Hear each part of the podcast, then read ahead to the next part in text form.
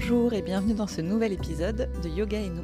Je suis Laura Châtelain, journaliste spécialisée en santé et passionnée de yoga.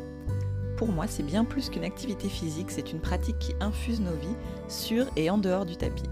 Tous les 15 jours, j'échange avec des profs passionnés autour de thématiques liées à nos corps, notre quotidien ou notre santé, à travers le prisme du yoga. Aujourd'hui, je reçois le docteur Jocelyne Borel-Kuhner, médecin spécialiste de la douleur au centre hospitalier de Pontoise. Elle est formée en yoga thérapie et utilise le yoga dans la gestion de la douleur depuis plusieurs années. Avec elle, on va parler des maux de dos et de comment on peut utiliser le yoga en prévention pour les éviter ou en aigu pour se soulager en cas de crise douloureuse. On détaillera aussi quelles sont les postures à privilégier ou à éviter si on a le dos fragile. Peut-être d'ailleurs que certains ou certaines parmi vous se sont mis au yoga pour euh, soulager des problèmes de dos. N'hésitez pas à venir partager votre expérience sur mon compte Instagram Yoga et nous podcast. Bonne écoute. Bonjour docteur Borel-Funer, merci beaucoup de vous joindre à moi pour euh, cet épisode. Est-ce que pour commencer, vous pouvez nous raconter votre découverte du yoga et puis euh, comment vous avez choisi d'utiliser la yoga thérapie dans votre pratique de la médecine? Alors la, découverte du yoga pour moi a été fortuite. Euh, j'étais chef de service des urgences et urgentiste depuis le début de ma carrière de, médecin et passionnée par ailleurs de, montagne et en particulier d'escalade et d'alpinisme. Et puis, au, sein de ma profession, bien sûr, j'étais aussi très impliquée dans la prise en charge de la douleur, en particulier au, sein de la Société française de médecine d'urgence.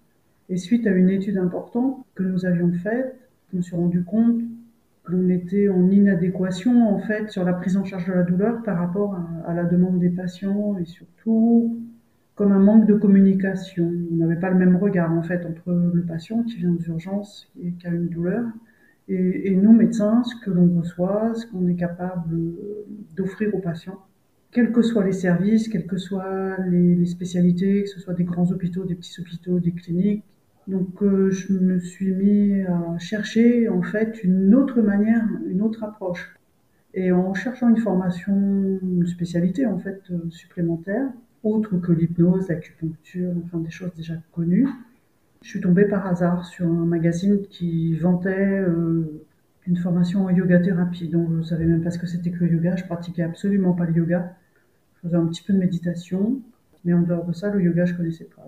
Le contenu de la formation me paraissait très intéressant. Donc j'y suis allée, enfin j'ai envoyé le dossier, j'ai été prise. Et c'était la formation du docteur Coudon, l'Institut de yoga thérapie. Et dès le premier week-end, j'ai senti en fait, c'était un week-end, c'était l'ostéo-articulaire, le premier week-end. Donc sur le plan anat physio, bien évidemment, anatomie et physiologie, donc bien évidemment, c'était assez simple pour moi. Malgré tout, de toutes les études que j'avais faites, j'y trouvais quand même une autre approche déjà, dans la manière dont était expliquée la physiologie. Et puis alors surtout, dès qu'on est passé aux exercices pratiques, bien que j'avais vraiment un corps surentraîné à l'époque, euh, au niveau de l'escalade et de la montagne, j'ai trouvé des sensations très particulières. Le soir même, de cette première journée de formation, c'était des week-ends de formation. Dans mon corps, il y a eu vraiment quelque chose qui s'est déclenché. Et je me suis dit que vraisemblablement, il y avait euh, quelque chose à faire pour les patients douloureux. Et puis rapidement, l'opportunité euh, dans l'hôpital où j'étais, l'opportunité s'est vite présentée de soigner deux, trois patients euh, qui avaient des douleurs chroniques. Et donc, j'ai fait un petit peu cette approche, et ce qui a tout de suite fonctionné. Rapidement, enfin, quand je dis tout de suite, c'est moi qui débutais, qui était particulièrement incompétente hein, à ce niveau-là, pas au niveau médical bien évidemment, il y a eu des résultats incroyables qui m'ont bluffé quoi, dès le début. Sur quel type de patient ou de douleur vous avez observé les premiers résultats? Alors c'était sur des grosses grosses pathologies justement, c'est-à-dire que c'était euh, une polyarthrite rhumatoïde sévère avec euh, donc une impossibilité de bouger, euh, des, des, inflammations des articulations, c'était une découverte récente, cette maladie, mais qui invalidait énormément la, personne. Donc, en même pas deux mois, il y a eu des résultats très, très spectaculaires, en particulier sur la douleur. D'accord. Alors aujourd'hui, ben, on va parler plus euh, spécifiquement du mal de dos. Donc justement, quel type de patient vous accompagnez en, yoga thérapie pour le mal de dos? Et que disent aujourd'hui les, les, études scientifiques sur l'efficacité du yoga, justement pour soulager le mal de dos? Contre quel type de douleur ça peut être efficace? Disons que les études scientifiques, elles manquent. Il y en a. Il y en a eu quelques-unes qui ont montré que le yoga a été aussi efficace que la kiné, si ce n'est un petit peu plus efficace que la kiné, sur le mal de dos. Mais souvent, les études sont mélangées avec le stress, ou avec les insomnies, ou avec le sommeil. Sur quel euh, type de maux de dos, en fait, ça peut être intéressant? Quel type de patient vous accompagnez, vous, en yoga thérapie? Alors, en fait, je ne vais pas vous faire un cours de yoga thérapie, mais quand on parle de, douleur euh, de dos, quelle que soit la partie du dos, c'est la même chose, en fait. Tout est lié, hein. c'est vraiment un axe. Donc là, on se retrouve avec euh, un esprit yoga qui est encore plus vrai en yoga thérapie. C'est-à-dire, quel que soit l'endroit de votre colonne vertébrale, si on peut dire, tout est lié. Oui, c'est-à-dire qu'on ait mal au cervical ou en bas du dos, le, traitement, la prise en charge va être le même. Oui, la prise en charge yoga thérapeutique sera la même. Et la prise en charge, en tout cas le yoga au sens, on va dire, hatha yoga traditionnel indien, n'est pas fait pour être thérapeutique en soi. C'est pour ça qu'il faut mieux dire yoga thérapeutique dans ce cas-là. Quelle va être la différence justement entre faire un cours de hatha yoga et être suivi en yoga thérapie pour le mal de dos? Alors ben, il y a deux, choses différentes. Disons qu'un cours de hatha yoga, déjà en général il est collectif, surtout en prévention du mal de dos. Ça sera efficace dans ses mobilités, dans le respect de son corps, dans la découverte de ses sensations. Donc c'est pour ça que c'est important de faire du yoga régulièrement quand on fait du yoga oui, justement sur l'aspect préventif, est-ce qu'on peut, bah, rappeler comment le yoga va jouer pour, prévenir le mal de dos? Voilà, si pour l'instant on n'a pas de problème particulier, en quoi les cours de yoga vont pouvoir faire du bien? Bah, alors c'est comme toute activité physique, je dirais, bien faite. Alors parce qu'on peut se faire mal au dos aussi en yoga. Donc c'est une activité physique bien encadrée bien faite, étant donné que le yoga est est une activité qui n'est pas que physique, hein. Donc en théorie, on doit respecter son corps, on doit être bienveillant, il y a plein de consignes en fait quand on fait du yoga. Et le professeur en général est vigilant à ça. Donc on ne doit pas entrer en compétition. Donc c'est par rapport à un une autre activité physique. Le yoga, en théorie, ne doit pas mettre le corps en compétition. Donc de ce fait, il est respectueux du corps. Mais bien sûr, l'esprit humain est fait que souvent on a envie d'aller un peu plus loin, de faire aussi bien que la jolie posture faite par le professeur si le professeur montre des postures, ou de faire aussi bien que la posture qu'on a vue sur magazine, ou de faire aussi bien que le voisin d'à côté qui est hyper souple. on peut se faire mal au dos. Puisqu'on parle de ça, quels sont les, principaux risques, les principales blessures Ou je sais pas, j'imagine qu'il y a peut-être des postures qui sont plus susceptibles de, causer des, maux de dos que d'autres. Euh, qu'est-ce que vous voyez le plus souvent chez les gens qui se font mal au dos en faisant du yoga? Ben, en fait, les gens veulent absolument toucher leurs pieds, par exemple, dans les pinces, alors qu'ils ne sont pas du tout les muscles qui sont suffisamment souples. En fait, par exemple, les ischio-jambiers, c'est-à-dire les muscles arrière des jambes, sont trop contractés, sont souvent trop sollicités dans notre vie quotidienne il n'y a pas la bonne position du bassin, il n'y a pas la bonne statique encore. Du coup, il y a une certaine souplesse éventuelle et on essaie de compenser par cette souplesse. On va tirer, mais du coup, on étire de, mauvaise manière son rachis avec le risque, quand on fait des flexions, euh, de tirer en fait sur les articulations entre les vertèbres, mais aussi d'étirer certains muscles ou de se faire des contractures inutiles parce que l'on a forcé justement, on a contraint notre corps à faire des choses pour lequel il n'était pas prêt. Donc effectivement, en yoga, on peut se faire mal au dos si on va au-delà de ses limites et si on veut absolument toucher le sol avec ses mains, ou, mettre le front sur les pieds, alors que notre bassin n'est pas suffisamment prêt à se basculer vers l'avant, alors que nos muscles arrière des cuisses sont pas suffisamment souples. Mais en théorie, comme on y va progressivement dans les cours de yoga, on ne va pas se faire mal. Ouais et on doit pas se faire mal et on doit même se faire du bien et ça passe par quoi? Par un gain de mobilité grâce au yoga? Par de de tout ce qui est auto-étirement, renforcement des muscles, Bien évidemment, si vous faites du yoga, donc un cours de yoga une fois dans votre vie, ça vous changera pas, hein, ça révolutionnera pas. Mais déjà une fois par semaine, mais encore mieux deux fois, voilà, à partir de deux fois par semaine, vos articulations, la répétition, les auto-étirements des muscles, les tendons, la confiance aussi en son corps, la confiance qui est dans le corps, chaque cellule, chaque muscle, il sait qu'il peut le faire, mais aussi bien sûr dans le cerveau. Hein, le corps et l'esprit, il n'est pas différent, c'est la même chose. Moi, je le répète euh, tout le temps à mes patients, ça. Donc en fait, c'est la répétition, c'est un entraînement comme un autre, mais en douceur.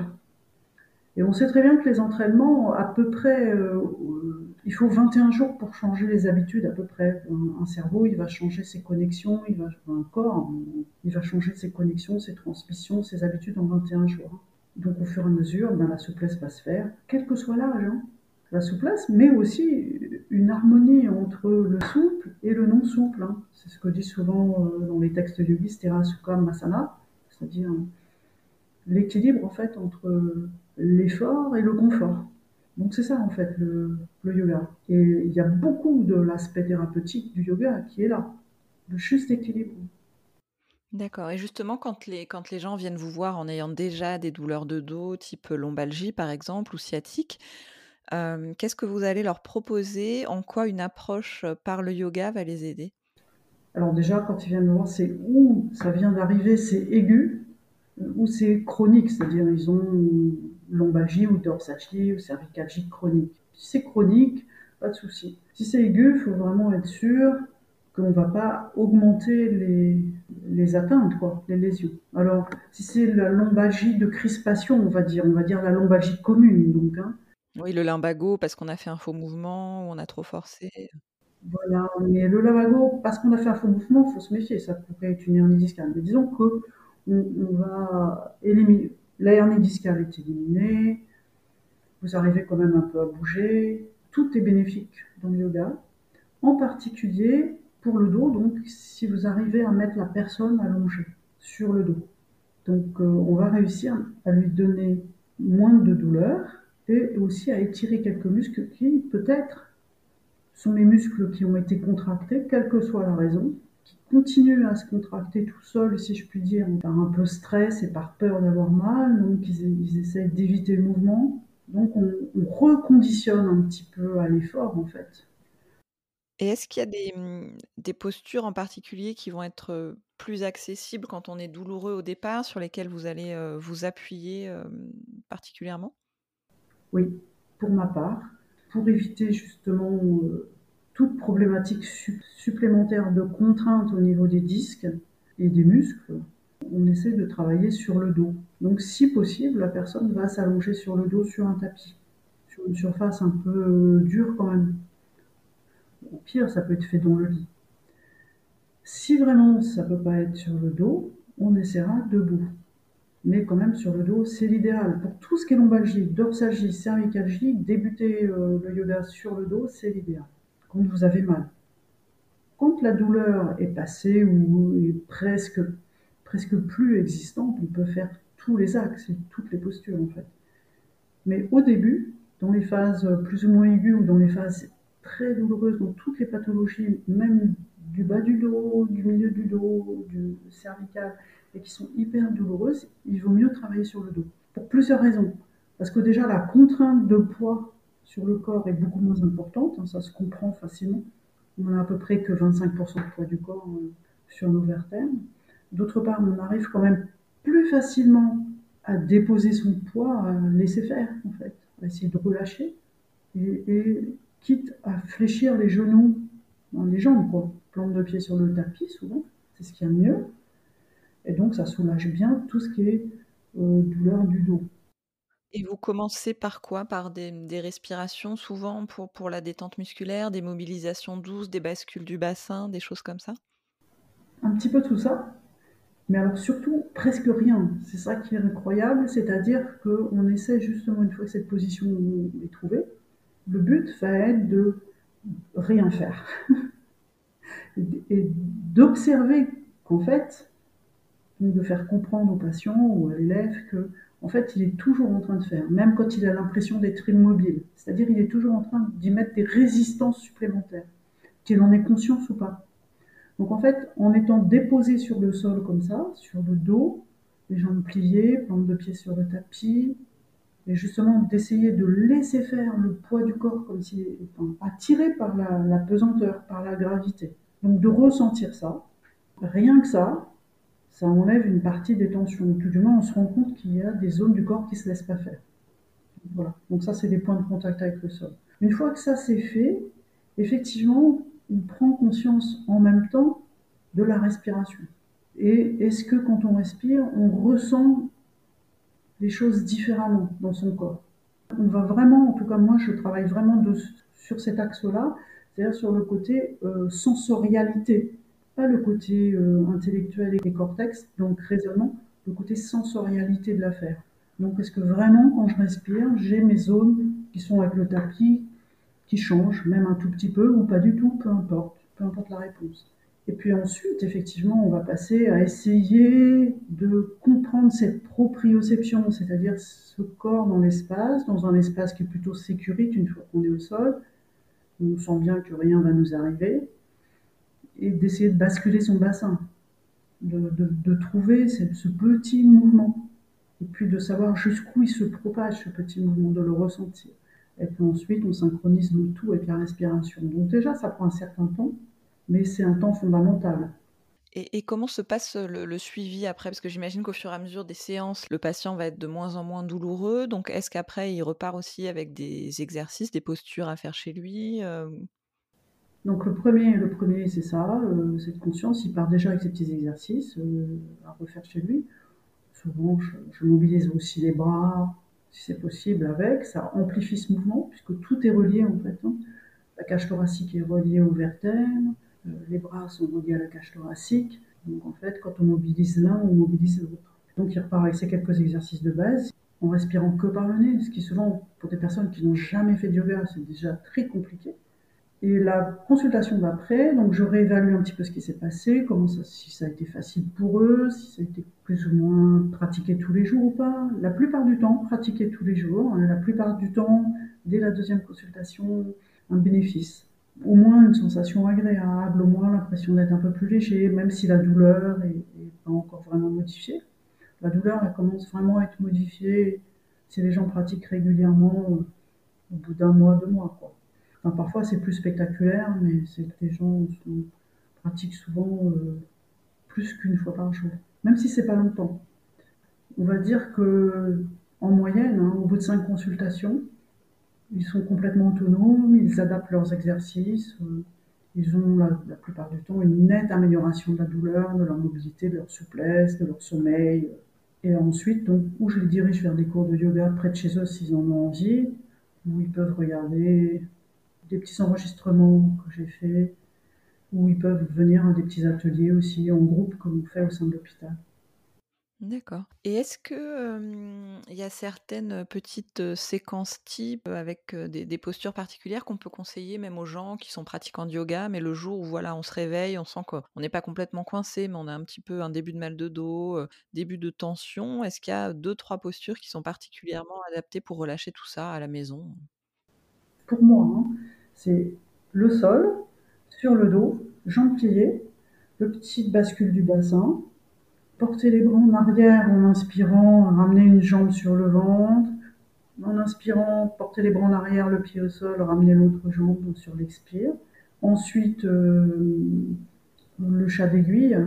Donc, c'est-à-dire qu'on va essayer de, trouver une position pour étirer le piriforme. Donc, vous savez, c'est la cheville sur un genou et puis on va chercher sa cuisse. On est toujours allongé sur le dos. Là. Pour moi, une lombalgie, quand vous vous réveillez avec un mal de dos, le plus simple, c'est ça. D'accord, oui, on va pas aller par exemple vers parce que je pense que naturellement on aurait tendance à prendre, balasana, la posture de l'enfant, des choses comme ça ou le chiot même peut-être? Oui, la posture de l'enfant, elle est très bénéfique, hein. Ça, c'est vraiment quand on peut absolument plus bouger. Il faut quand même se mettre à quatre pattes. Donc ça, faut plutôt finir par la posture de l'enfant. Comme il va falloir se relever. Donc si c'est possible, on fait le demi-pont, mais quand on a très mal au dos, c'est souvent difficile, hein, de faire le demi-pont mais parfois c'est possible. Donc si c'est possible, quand on fait déjà du yoga et qu'on pratique, on sait si c'est possible. Mais sinon, souvent c'est pas possible. Donc après, on va passer à quatre pattes. Effectivement, vous pouvez essayer de tenter euh, ben, le dos creux, le dos rond et balasana. En se relevant, il va falloir se remettre debout. Donc on essaye de se relever en faisant le chien tête en bas, mais bien sûr en gardant toujours les genoux pliés, hein, de manière à bien avoir l'antériversion du bassin, c'est-à-dire le ventre vers les cuisses pour le coup, on ne cherche pas à faire la magnifique posture. Et puis, on se remet debout. On évite les triangles quand on a très mal au dos.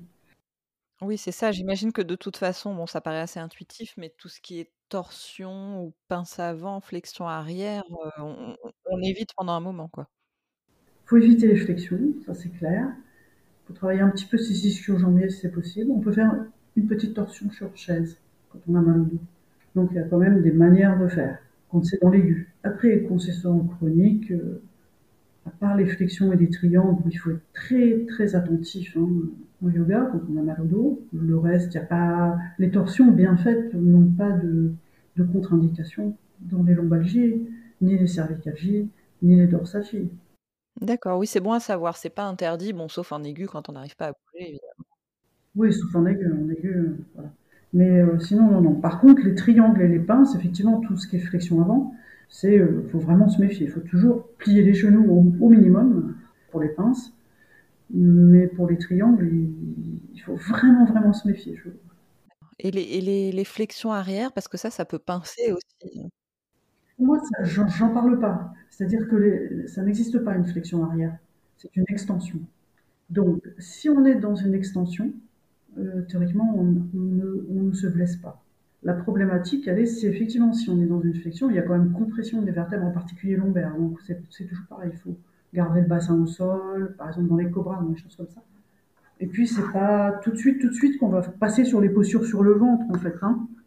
Mais après, quand on devient pratiquant du yoga euh, régulier, oui, oui, bien sûr, il n'y a aucune contre-indication. On fait tous les axes, aucune contre-indication. D'accord. Du moment que effectivement sur les extensions arrière, on va vraiment chercher l'extension justement, l'étirement et pas juste plier le dos vers l'arrière. Voilà. Et toujours dans tous les mouvements en fait, quasiment. Hein, même dans les postures assises, dans, dans, les postures debout, pareil. Dans toutes les postures, on va toujours chercher cet étirement, hein, cette, je dirais cet axe, euh, cette verticalité qui s'accentue. Avec, du coup, on introduit aussi les bandas. C'est intéressant d'introduire les bandas, c'est protecteur et puis et puis les axes, le respect des axes, parce que là où il y a un risque, c'est effectivement si on fait une torsion, par exemple dans les demi-pinces assises, euh, on va s'allonger sur la jambe tendue, et puis quand on revient, on revient n'importe comment. Donc là, effectivement, on s'est fléchi vers l'avant, on revient vaguement dans l'axe la, de la jambe, mais euh, avant, quand on se remet dans l'axe devant soi, donc, bah, on, on a peut-être déjà tassé le disque si on n'était pas dans cette extension permanente, en fait, vers le ciel, vers le plafond, quoi et en même temps avec un, un banda, en particulier Moula et Udiana, donc c'est-à-dire le périnée et le ventre, qui vont majorer cet étirement vers le haut, donc on est dans cette extension. D'accord, c'est en ça que les, les bandas sont protecteurs, c'est parce que ça aide à l'autograndissement? Bien sûr. Puis alors, sur, même dans les lombalgies aiguës, là vous le ressentez quand vous avez une lombalgie aiguë, vous faites Udiana, c'est-à-dire le ventre qui rentre vers la colonne vertébrale, et vous sentez ce massage profond qui peut faire du bien. Hein, dans l'enfant, justement, dans Balasana, vous respirez tranquillement par le bas du dos, vous lâchez, et en même temps, sur chaque expiration, vous essayez vraiment de rentrer le ventre vers la colonne vertébrale, et vous allez faire la différence, et en même temps, c'est thérapeutique. Alors, qu'est-ce que vous conseillez justement quand on, quand on souffre de maux de dos à répétition euh, Comment on peut trouver un, un yoga thérapeute vers qui on peut s'orienter? Il euh, faut chercher sur les annuaires. Voilà. Euh, après, euh, si, vous faites déjà du yoga, ça ne sera pas un problème parce que, parce que vous, savez déjà. Alors, il y a certains types de yoga qu'il ne faut pas trop faire, qu'il faut éviter de faire quand on a mal au dos. Euh, bah, les plus athlétiques, on va dire. Si, on a, si on a un mal de dos chronique, il faut d'abord chercher pourquoi on a un mal de dos chronique. Hein. Le, yoga, ça vaut être entre guillemets miraculeux. Peut-être trouver la cause du mal de dos chronique. Elle n'est pas forcément que organique. Hein. Il n'y a pas forcément que musculaire. Il y a certainement une part de stress, une part de compétition tout le temps, une part de voilà, il y a quelque chose dans la vie qui fait qu'on a une douleur chronique, de mal de dos en particulier. Donc il va falloir apprendre à lâcher ça aussi. Euh, le stress joue beaucoup. Hein. En fait, c'est normal, une émotion se manifeste dans son corps. Donc si on a des émotions fortes, euh, ça se manifeste dans le corps.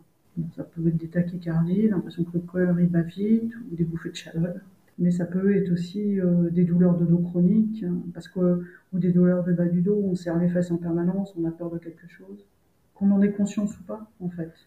Et donc, c'est là où il faut faire aussi un travail. Donc, ça peut être un travail yoga thérapeutique, comme ça peut être un soutien euh, d'une autre thérapie. Hein. Très bien, eh bien merci beaucoup pour ces explications. Est-ce qu'il y a quelque chose d'autre qui vous paraît important à rajouter sur ce sujet de yoga et mal de dos? Pour moi, ce qui est vraiment important quand on a mal au dos, c'est euh, effectivement d'éviter les flexions mal faites. Ça ne veut pas dire qu'on ne doit pas fléchir, hein. mais donc bien connaître euh, son corps, respecter ses limites, et puis quand même tout faire. Donc reprendre confiance. Donc la part euh, de la prise de confiance, en fait de la générosité avec soi-même, avec son corps, de, de, connaître ses limites, mais de s'accepter surtout tel que l'on est, de voilà, bah aujourd'hui j'ai mal au dos, je peux moins faire, mais surtout j'écoute plutôt que de forcer à tout prix et de vouloir faire exactement comme, entre guillemets, je veux absolument faire. On est dans une société où on veut tout maîtriser. Alors souvent le corps, il, parle beaucoup plus qu'on est capable de se rendre compte au niveau cognitif ou au niveau cortical. Donc le yoga nous permet, en théorie, d'accéder à cette conscience corporelle qui nous dit quelque chose. Donc si on fait ça, on pourra tout faire, mais pas forcément quand on en a envie, mais quand ça sera le bon moment. D'accord, bah effectivement, c'est le parfait conseil euh, pour la fin. Bah merci beaucoup en tout cas pour cet échange. Bah merci à vous, c'était un plaisir. Et merci beaucoup à vous d'avoir écouté cet épisode. Pour en apprendre un peu plus sur ce sujet, je vous recommande aussi le livre Un yoga pour chaque dos de Huguette Leclerc aux éditions du Dauphin, qui présente des séances détaillées au cas par cas selon le type de mot de dos et l'état de votre dos à l'instant T. Si ce podcast vous plaît, vous pouvez m'aider en prenant deux minutes pour me mettre un avis et 5 étoiles sur Apple Podcast ou Podcast Addict. A très bientôt pour un nouvel épisode autour du yoga.